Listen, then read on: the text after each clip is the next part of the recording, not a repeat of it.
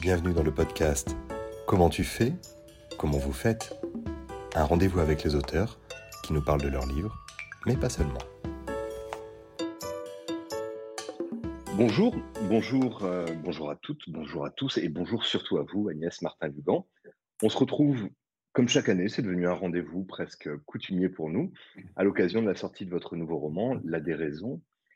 Comment, comment, comment vivez-vous ce nouveau lancement après les deux derniers? Alors évidemment, il y a eu la Dacha juste avant, euh, résilience, résilience qui était un terme devenu très fort. Celui-là, c'est la réouverture vers le monde. Oui, oui, oui, effectivement, la déraison, et, et, euh, c'est le synonyme de, du retour à la, on va dire presque à la vie normale. Euh, c'est un peu comme si on mettait euh, tout ce qui s'est passé euh, ces, deux dernières années de côté. Et puis, c'est vrai que pour moi, c'est vraiment un nouveau. Enfin, j'ai le sentiment que c'est un nouveau souffle, et d'une, parce que normalement, on est censé sortir de tout ce qui s'est passé les deux dernières années, et, de deux, bah, c'est mon dixième roman, donc c'est pas, pas, c'est pas anodin, c'est pas ça va au-delà du symbole de l'anniversaire, il y a quelque chose de, et d'une forme d'aboutissement. et en même temps, c'est mélangé avec aussi de l'incrédulité de me dire que je suis à mon dixième roman. mais du coup, c'est comme un, il y a presque une forme de rebond en fait. C'est comme si, et pourtant j'ai pas du tout l'impression d'être au fond du trou, mais c'est mmh. le coup de pied au fond de la piscine hop, on, part vers autre chose, on part vers, euh, euh, vers euh, de l'inconnu, vers, vers de l'étranger, mais en même temps vers quelque chose d'hyper d'hyper galvanisant. Enfin, je, suis assez enfin, je suis remplie d'adrénaline en fait avec la sortie de, de, la déraison.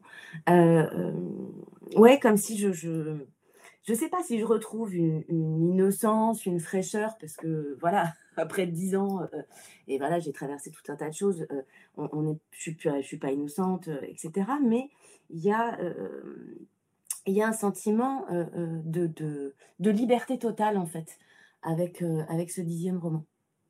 Alors, c'est un dixième roman qui s'ouvre sur un, un, couple, presque un couple, en tout cas, Madeleine, un personnage qui est dans une situation terrible, une mort que l'on devine et que l'on sait dès les premières pages. Euh, et face à elle, Joshua, qu'on va découvrir un peu plus tard, un peu plus tardivement. Et tout est parti dans l'écriture de ce roman de Joshua, vous m'aviez dit. Oui, oui, oui, c'est Joshua qui s'est. Euh, euh, quand j'ai commencé à, penser à un prochain roman après la Joshua est arrivé avec tout ce qu'il est, avec sa, fureur, ses tortures intérieures, sa musique, son piano évidemment, et toute cette rage et, et, sa folie, et la mort qui rôde. véritablement, dès qu'il est arrivé, j'ai senti la mort qui rôdait autour de lui et autour de moi. Euh, j'ai même pas essayé de lutter deux secondes contre Joshua, puisque de toute façon, j'ai compris que c'était à moi de me laisser faire et que je ne pouvais absolument pas lutter contre cet homme. Euh, et, voilà, avec presque le l'impression qu'il me, qui me chuchotait à l'oreille, mais de toute façon, tu vas sauter avec moi. Donc, euh, je te laisse pas le choix. Il m'a pris par la main un peu violemment et on y va au combat. Et effectivement, j'ai pas été déçue du voyage avec Joshua, mais euh, vraiment, il, m'a amené, euh, il m'a amené vers la déraison. Et, après Joshua, je dis oui, mais il y a bien quelqu'un en miroir de lui. Et là, c'est Madeleine qui est arrivée. Euh, mais Madeleine, elle a eu, contrairement à Joshua, cette délicatesse de ne pas, de ne pas m'imposer immédiatement son secret, si tant est que ça soit un secret. Enfin, en tout cas, moi, pendant de longues semaines, ça a été son secret. mais en tout cas, euh, le fait qu'elle est, est, condamnée et que de toute façon, euh, là-dessus, contre là-dessus, je pouvais pas contre là-dessus, pardon, je pouvais pas lutter. Euh, mais elle m'a permis en fait de faire connaissance avec elle et surtout de faire connaissance avec son entourage. Elle m'a présenté tout le monde, enfin, d'une manière, elle a pris son temps. Elle m'a présenté sa fille Lisa, elle m'a présenté son ex-mari Vasco, elle m'a présenté ses sœurs. Euh, elle m'a donné des indices. il y a quelque chose autour d'elle qui, de l'ordre de la retenue. je sentais qu'il y avait quelque chose que je ne saisissais pas, en fait, qu'elle ne me donnait pas. elle me montrait en permanence la lumière de sa fille, alors que moi, de prime abord, j'étais convaincue que c'était sa fille qui n'était pas forcément très en forme. Enfin, je sais pas, j'imaginais peut-être une espèce de crise d'ado, enfin, un truc un peu un peu plus violent quand Précisément, même. oui. Mais en fait, le problème, c'est que plus j'avançais avec Madeleine, plus en fait, elle me montrait la lumière de sa fille. Donc je me disais: «C'est quand même très étonnant que Lisa soit si lumineuse et que Madeleine ne sache» mmh, elle, en fait, ne dégage pas la même lumière, mais une forme de de de douceur et de fatalité face à quelque chose. Hem et donc j'avançais dans l'écriture, alors avec, heu, voilà, en miroir ce personnage de Joshua qui me délivrait des pans de sa vie, complètement heu Joshua qui est qui qui un homme brisé, totalement brisé. La ah la drogue, l'alcool, tout, ce tout. désespoir, une mélancolie d'une profondeur et d'une noirceur oui, sans fond. oui, ah oui, oui, non, mais Joshua, c'est même pas c'est c'est c'est au-delà d'être au fond du trou chez lui. C'est, heu heu mais mon Dieu, quel bonheur d'écrire dans la tête de Joshua. Enfin, moi, il m'a fait vivre des expériences extraordinaires parce que, heu, sa folie qui l'habite, heu heu, c'est-à-dire que pour moi, heu, alors ça peut peut-être paraître très étonnant, mais Joshua n'est pas dépressif. Joshua n'est pas ouais, en fait, c'est pas pas une forme de dépression pour moi parce que, sa sa colère l'habite tellement, en fait. En fait, il a de l'énergie par la colère, Joshua. Donc il est pas dans quelque chose de de Joshua reste pas, heu, au fond de son lit sous la couette, heu heu, à pleurer toute la journée. Non, en fait, bon, ça peut paraître très cliché ce que je raconte sur la dépression là, mais en fait, non, il il a un truc, il a cette rage avec contre laquelle et avec laquelle il combat en permanence. Donc certes, il passe son temps à dire qu'il veut mourir, que qu'il finira par sauter, mais en fait, il se l'accorde pas.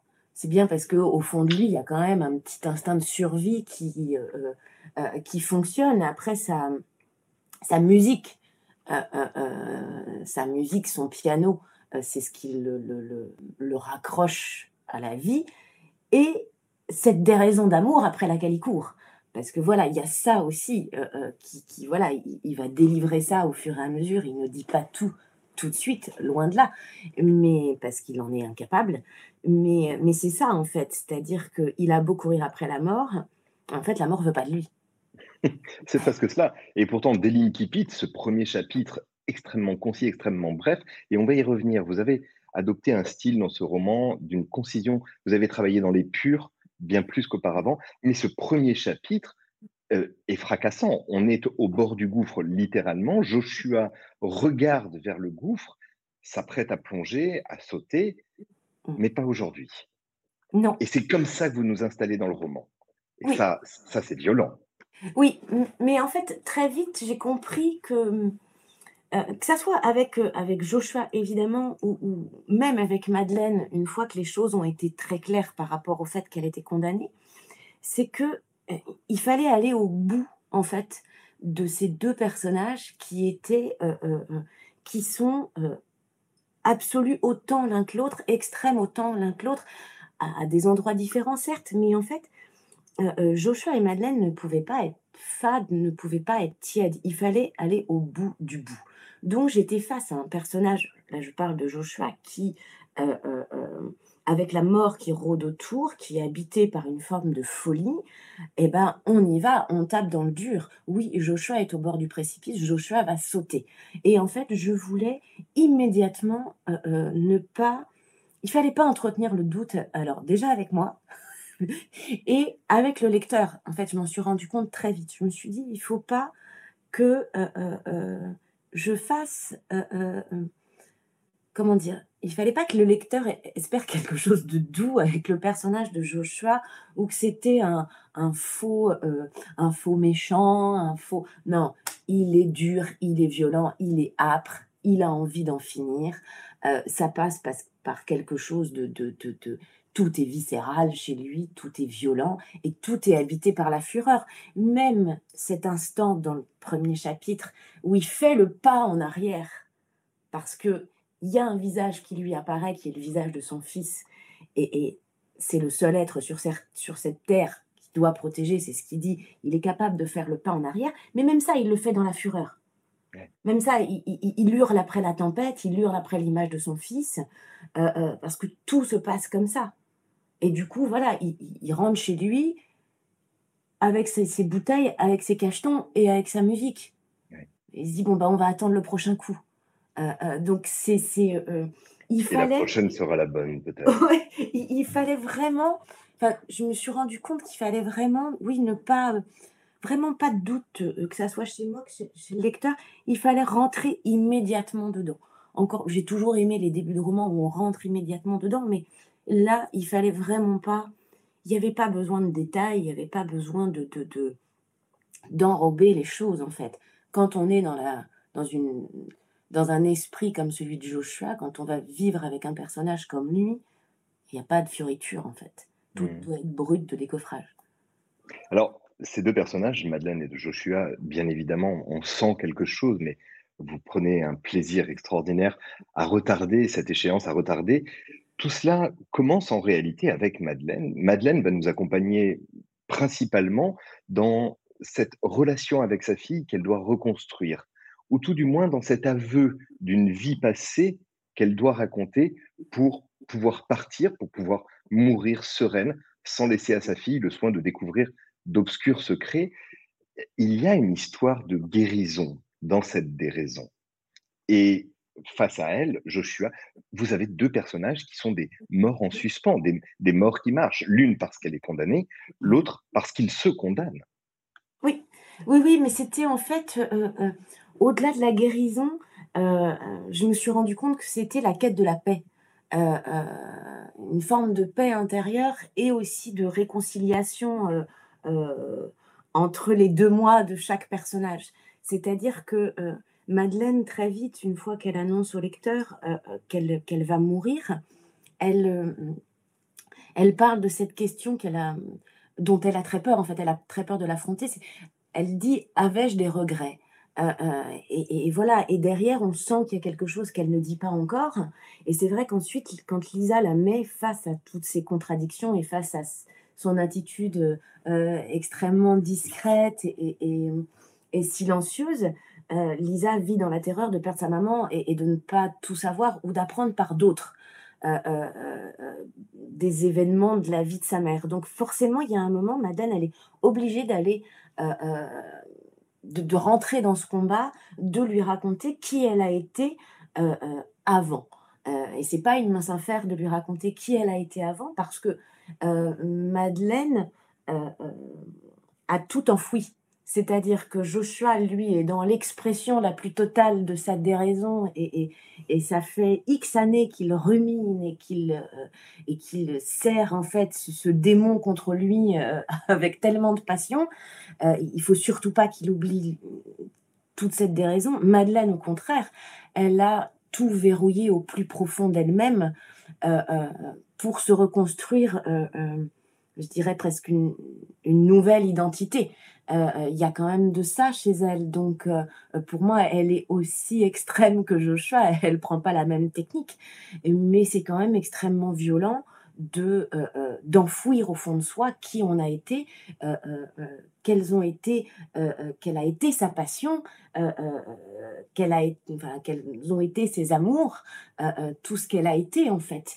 Et voilà, ça fait plus de 20 ans qu'elle a enfermé ça à l'intérieur d'elle, et il y a un moment, mais oui, elle est, face à cette réalité de se dire: «Mais je vais mourir, ma fille ne sait pas qui je suis et moi-même, je ne sais plus qui je suis, heu heu, ou je ne sais plus qui qui j'ai été dans le passé». Et c'est véritablement tout ce cheminement que Madeleine doit faire, heu, pour même enfin, c'est-à-dire qu'elle est en paix, elle accepte sa mort, voilà, elle elle a pas de temps à perdre pour, à lutter contre ça donc elle semble en paix mais en fait, elle a encore un gros chemin vers la sérénité à parcourir et c'est véritablement tout ça, en fait, qu'elle va faire, soutenue, heu, par Lisa. Sans Lisa, elle aurait pas été capable de le faire. Mmh. D'ailleurs, ce ce chemin vers la paix, heu, qu'elle espère et qu'elle veut trouver, va passer par un départ de Paris pour retrouver le lieu Paris, ça, c'est vous qui le dites. c'est juste. Pardon de vous prêter mes interprétations. Mais c'est très bien, c'est très bien parce que justement, c'est ce que j'ai voulu parce que j'ai c'est un roman où il y a pas de lieu fixe. J'allais y venir. on est sur quelque part, autre part, vous à créez un flou total dans les territoires. Pourquoi pourquoi ce flou global? c'est ailleurs, c'est un peu plus loin, c'est à l'est, c'est à l'ouest. on ne sait pas où on est. Non.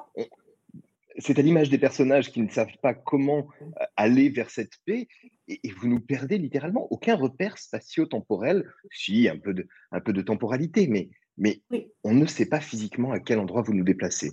Au bord de la mer, à un moment peut-être.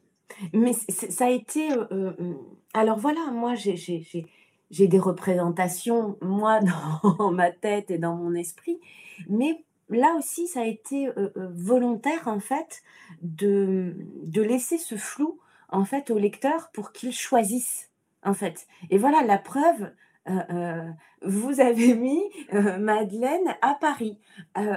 D'autres lecteurs vont la mettre ailleurs. Euh, euh, quant à, au, quelque part de Joshua, euh, qui est, voilà, c'est au bord d'une plage, c'est sur une falaise. certains vont mettre Joshua sur la côte normande, d'autres sur la côte bretonne. voilà, en fait, chacun y met. Moi, mon idée, alors je sème quelques petits indices, mais mon idée, c'était que chacun choisisse sa plage, choisisse son euh, euh, sont quelque part son autre part en fait. Euh, et finalement, c'était pas de donner l'adresse GPS de la plage, c'était pas ce qui, ce qui aurait participé en fait, ça n'aurait pas nourri l'histoire.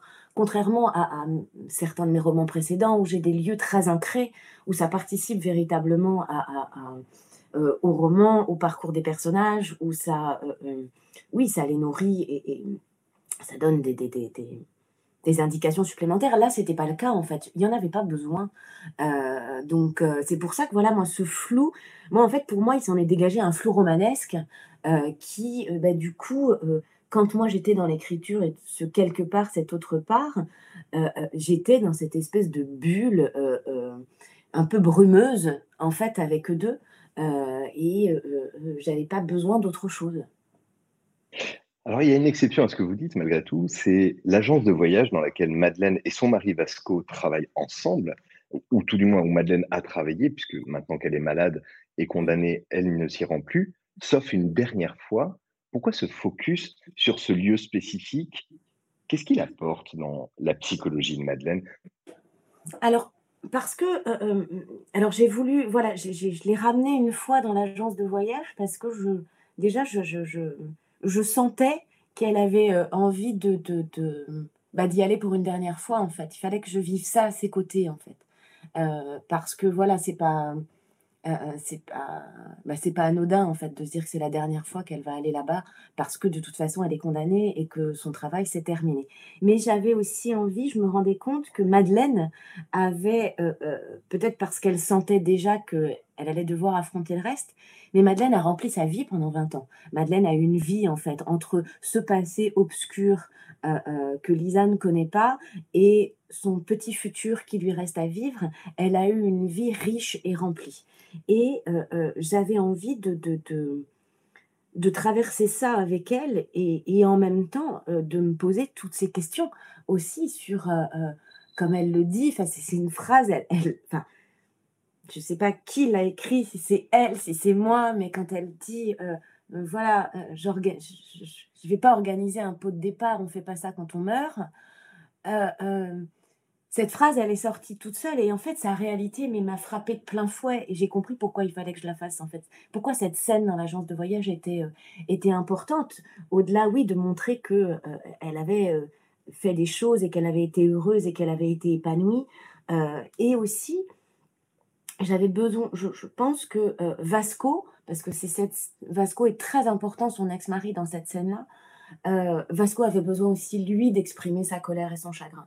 Et, c'était l'occasion, en fait, de le faire et en même temps euh, de, d'illustrer leur rapport, leur lien si particulier entre Madeleine et Vasco.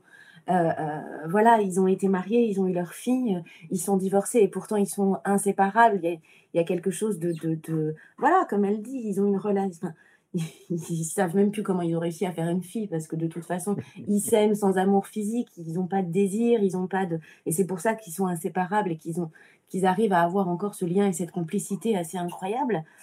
Mais Vasco est indispensable à Madeleine et, et, et Madeleine est indispensable à Vasco, sauf que voilà, Vasco, il sait que son avenir, il va se faire sans Madeleine, donc il avait bien le droit lui aussi d'exprimer son chagrin à un moment ou à un autre. Et c'est vrai que cette agence de voyage, euh, ça les symbolise tellement tous les deux en fait.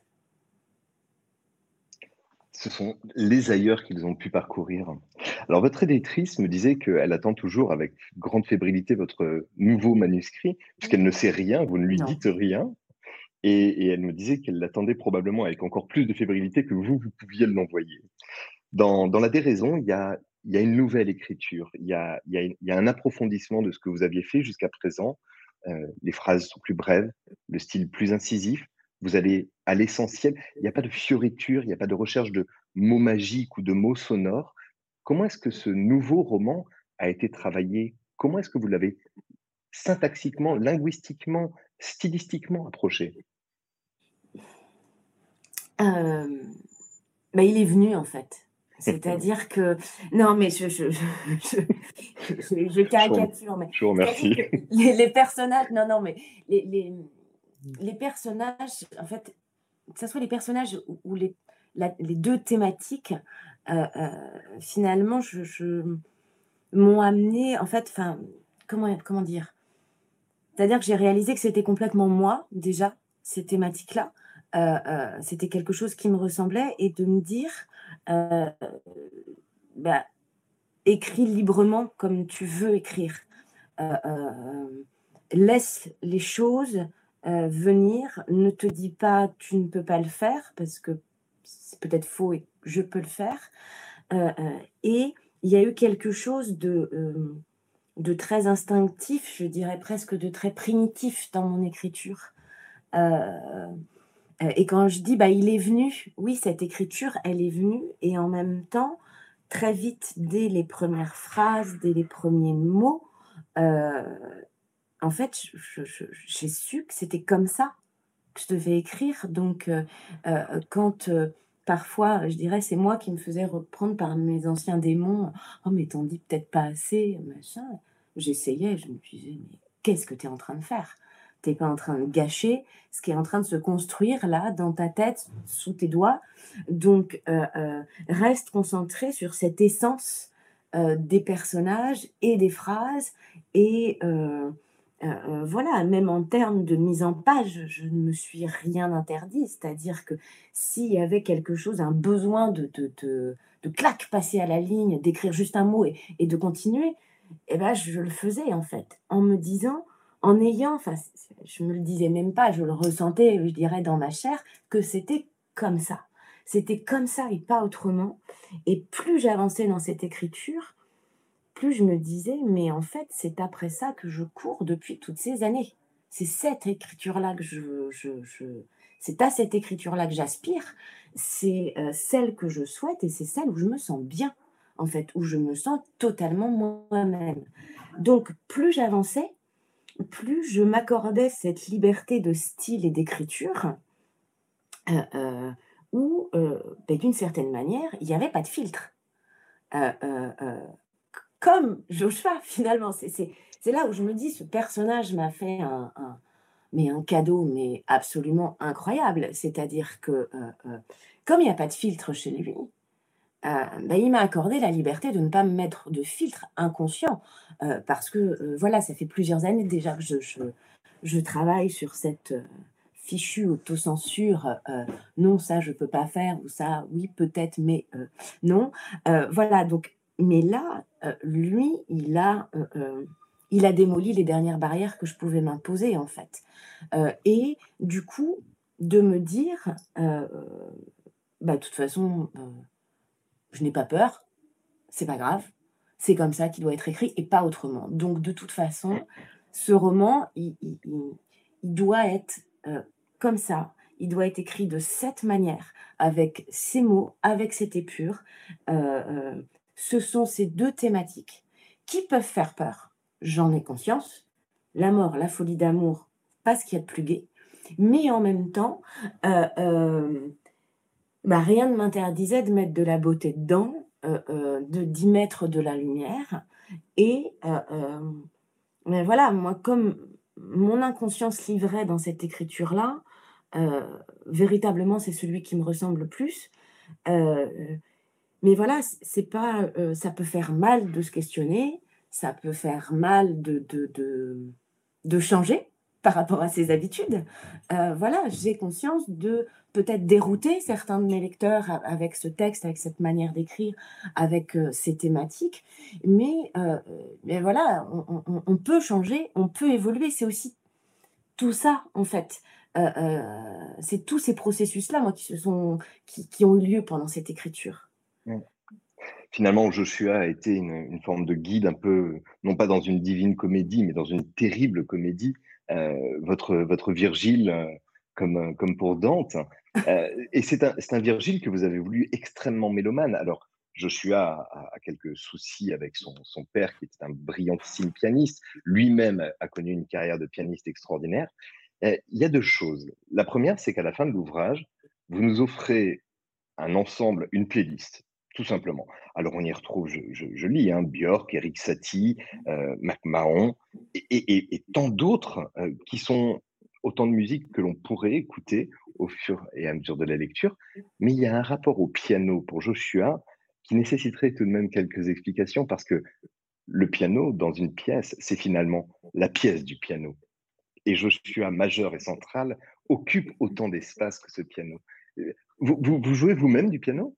Pas du tout, pas du tout, heu heu, alors comme beaucoup, j'ai rêvé, quand j'étais petite fille d'apprendre le piano et de faire du piano, que je n'ai jamais fait et je pense que je ne ferai jamais. Moi, j'écoute j'écoute, je regarde et c'est déjà bien suffisant.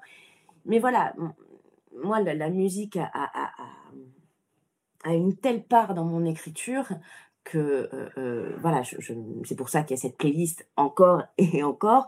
Heu, forcément, la musique dans la déraison prend une dimension, tout autre et par le fait que Joshua soit pianiste et quand il est, quand il s'est imposé à moi avec sa musique, bah, je me suis dit: «Beh, quel instrument il va jouer?» bah, le piano est venu, en fait. Heu heu heu, parce que, j'ai eu cette image, très rapidement, je l'ai vu, en fait, courbé, arc-bouté sur son piano, la tension qui se dégageait de son corps avec les mains sur le clavier, enfin, ils ne font qu'un. Heu heu heu, c'est-à-dire qu'ils ne font qu'un et en même temps, bah, pour Joshua, ce qui est terrible, c'est que le piano, d'une certaine manière, l'a condamné et en même temps, le piano le sauve.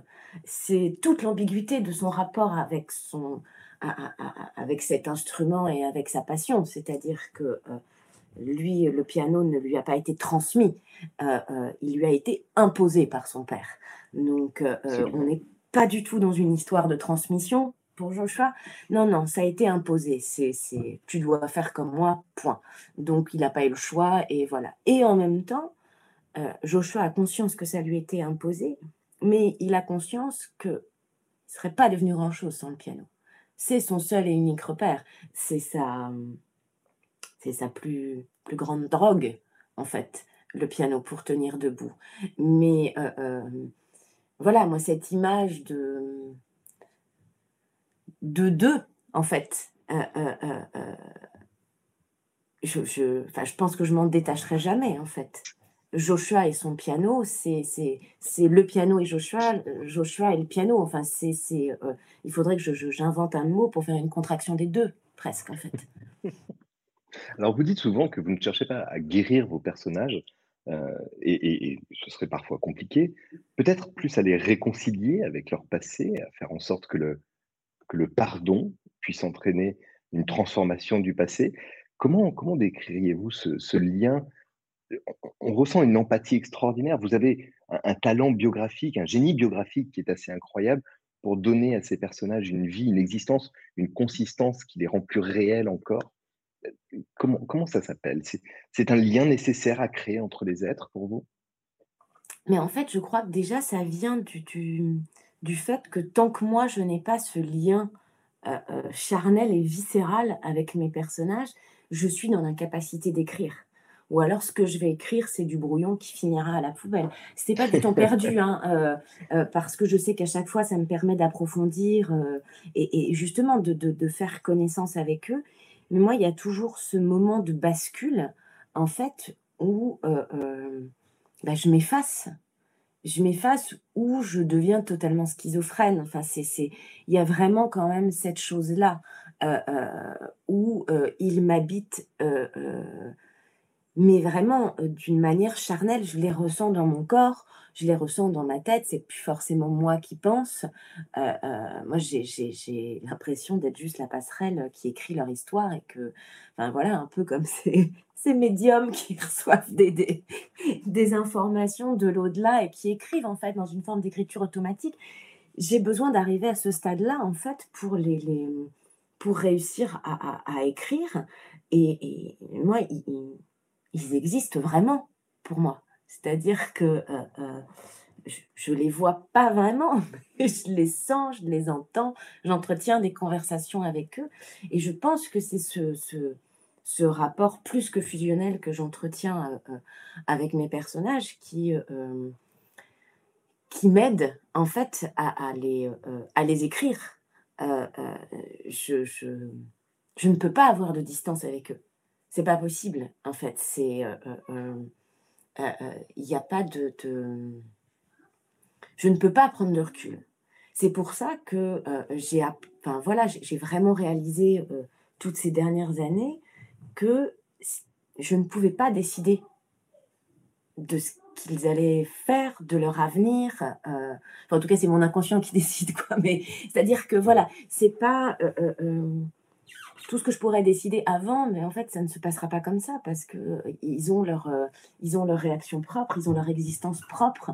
Et, et, et, après, quand une fois que l'écriture est, est, terminée, là, je suis un petit peu capable de prendre du recul et de me dire, mais je comprends, mais moi, j'aurais pas forcément réagi de cette manière-là, en fait. Mais quand je suis dedans, je les laisse réagir finalement, je leur accorde cette liberté totale. Et c'est vrai que ça a été encore plus démesuré avec la, avec la déraison. Jusqu'à, jusqu'aux trois dernières pages, je ne savais pas en fait euh, euh, quelle allait être vraiment la fin. Euh, parce que je, les avais laissés m'entretenir dans le flou. Et, et je pense que c'est ça véritablement qui, qui me permet de les raconter. Et ces trois dernières pages sont absolument spectaculaires. Agnès Martin-Lugan, La déraison chez Michel Lafon, votre dernier roman, on, ne peut que le recommander. C'est un, roman psychologique extraordinaire. Vous êtes allé au bout d'une écriture qu'on sentait grandir et, monter en puissance euh, depuis tous ces romans. J'aurais, merci de nous avoir accueillis chez vous quasiment. merci à vous. J'aurais une dernière question c'est un roman qui n'est pas comme les autres, avez-vous dit? Quel plaisir avez-vous pris à l'écrire? Absolu, extrême, total. Euh, euh, euh, j'ai aimé écrire tous mes romans, hein, attention. Hein, hein, j'ai un espèce de conflit de loyauté avec les neuf d'avant par rapport à tout ce que j'ai vécu avec la déraison. Mais la déraison, étonnamment, j'ai été sereine en l'écrivant malgré la thématique, mais je tiens à le dire parce que euh, euh, j'ai pas été dans, un, dans quelque chose de, de, de douloureux, j'ai pas souffert. Il y a eu, euh, oui, ça a été quasi, oui, que du plaisir en fait, durant toute l'écriture, même dans les, dans les, voilà, dans, dans, les moments de Madeleine quand elle parle de sa mort, de, de ce qu'elle va perdre, de, de, ce que sa fille va vivre. Enfin, c'est c'est terrible. Dans la réalité, c'est terrible. Mais j'étais euh, euh, j'étais tellement là où je devais être euh, que ce n'était que du plaisir. Et écrire La folie de Joshua, c'est pareil. C'était une expérience psychique et sensorielle assez incroyable. Mais les deux, en fait, ce qu'ils m'ont apporté dans leur dans, dans, ce qu'ils traversent, c'est une écriture qui n'a été que du plaisir, véritablement. Et, ça, c'est que c'est, je, je l'ai toujours dit, mais je le dis encore plus après la déraison. Le jour où je n'ai plus de plaisir dans l'écriture, j'arrête d'écrire. Ou si je m'en rends pas compte, heu, si, heu heu, on me voit souffrir en écrivant, et qu'il y a plus du tout de plaisir, on qu'on me demande d'arrêter d'écrire. Parce que, je suis intimement convaincue que ça se sentira dans mon écriture et que, heu heu heu et qu'il y aura quelque chose qui perdra de sa sincérité, qui perdra de sa sa enfin de de qui fait, je pense, mon écriture. Donc donc oui, beaucoup de plaisir. Il sera peut-être temps à ce moment-là alors de vous mettre au piano. Oui, alors là, je plains les autres. Écoutez, en tout cas, moi je vous remercie personnellement pour cet ouvrage. J'ai eu l'occasion de vous le dire et je vous le redis publiquement. J'espère que les auditeurs auditrices auront autant de plaisir que moi et autant de plaisir que vous. Merci beaucoup pour cet entretien, Agnès. Merci à Excellente vous, fin de Nicolas. journée. Au revoir. Au revoir.